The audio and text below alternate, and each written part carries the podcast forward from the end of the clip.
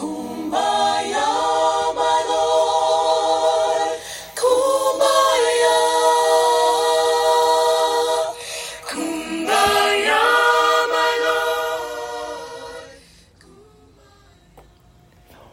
はようございます。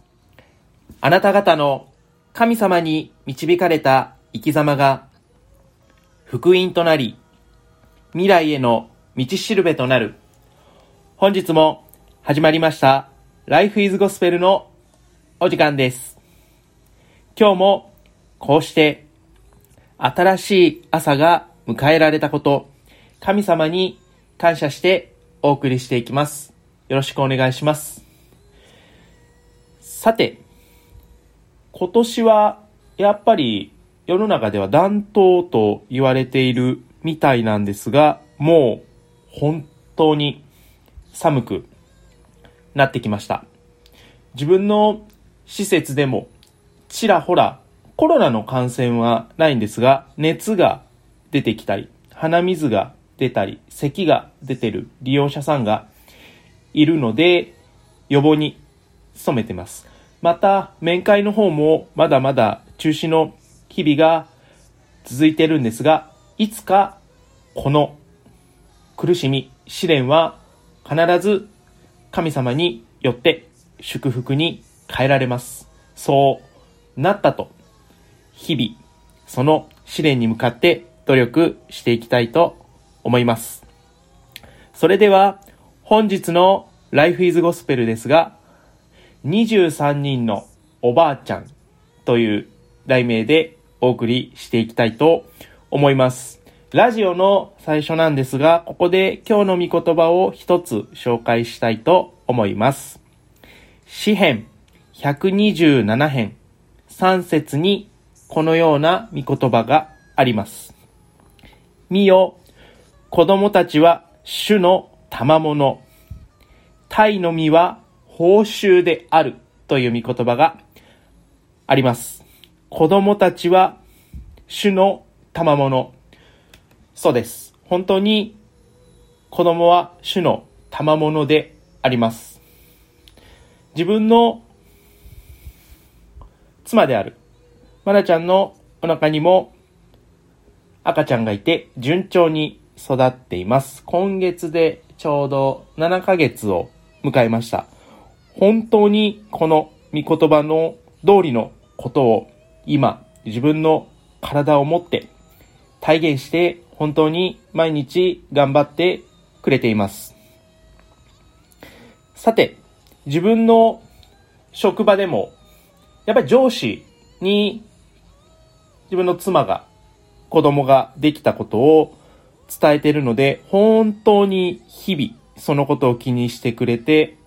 よく声をかけてくださったりしています。さらに、施設の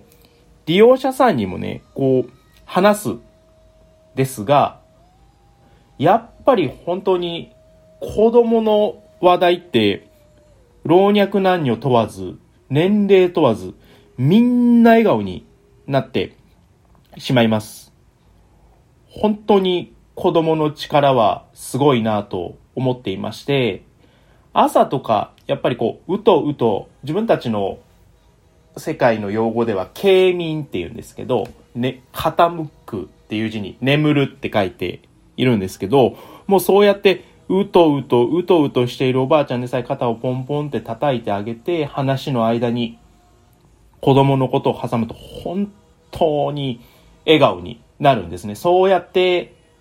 やっぱり暗い話題を話すより、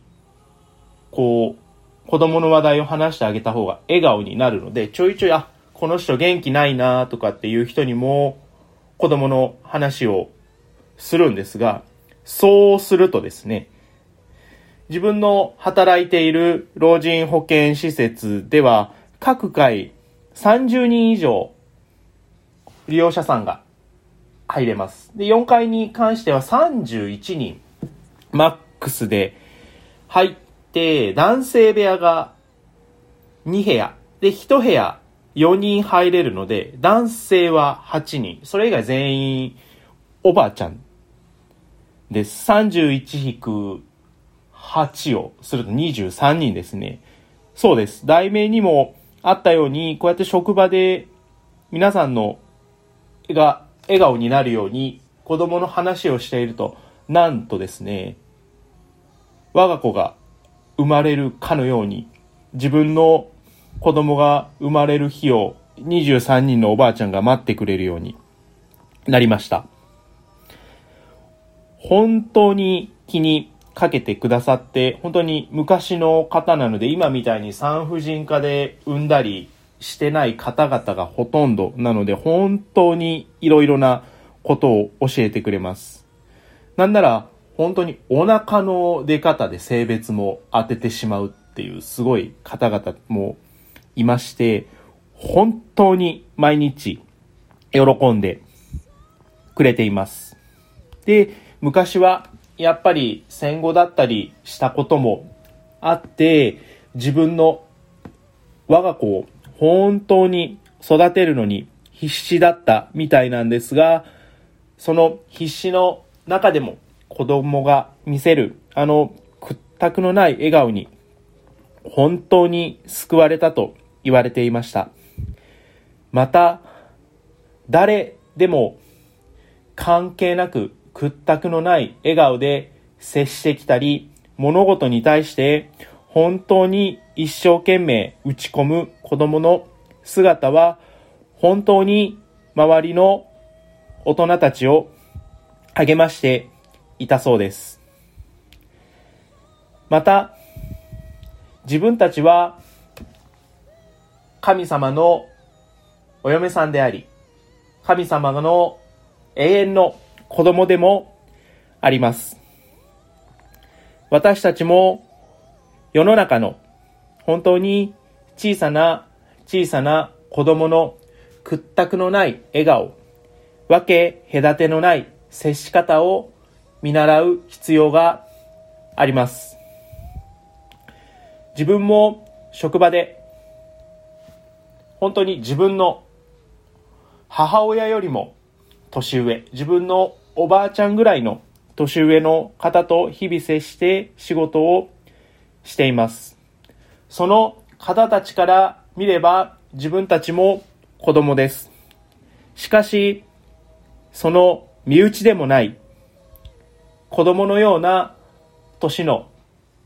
スタッフがその方々に一生懸命に打ち込む姿もその利用者様にとっては本当に毎日励ましとなっているようです。ここで二つ目の御言葉を紹介したいと思います。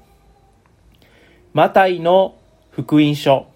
18章2節から5節にこのような御言葉があります。そこでイエスは小さい子供を呼び寄せ、彼らの真ん中に立たせて言われた。誠にあなた方に告げます。あなた方も悔い改めて子供のようにならない限り、決して天の御国には入れません。だから子供のように自分を低くする者が天の御国で一番偉い人です。また誰でもこのような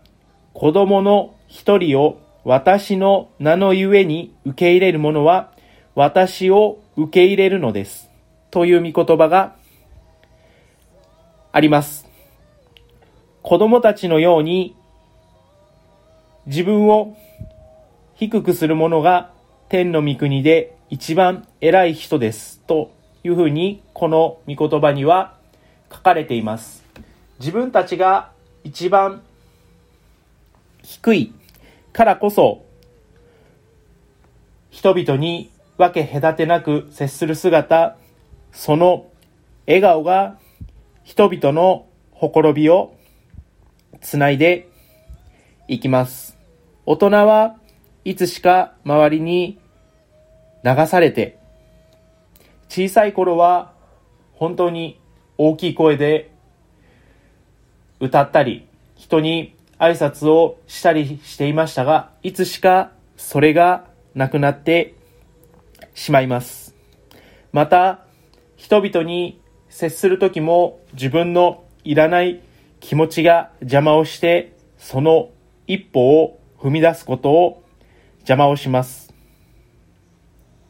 子供の一人を私の名のゆえに受け入れる者は私を受け入れるのですと御言葉に書かれています。日々、小さな子供たちを見習い、自分たちの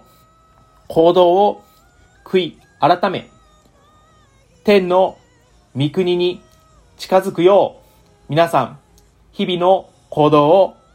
子供のように見直していきましょう。それでは、本日の Life is Gospel はここまで。今日も良い一日をお過ごしください。さようなら。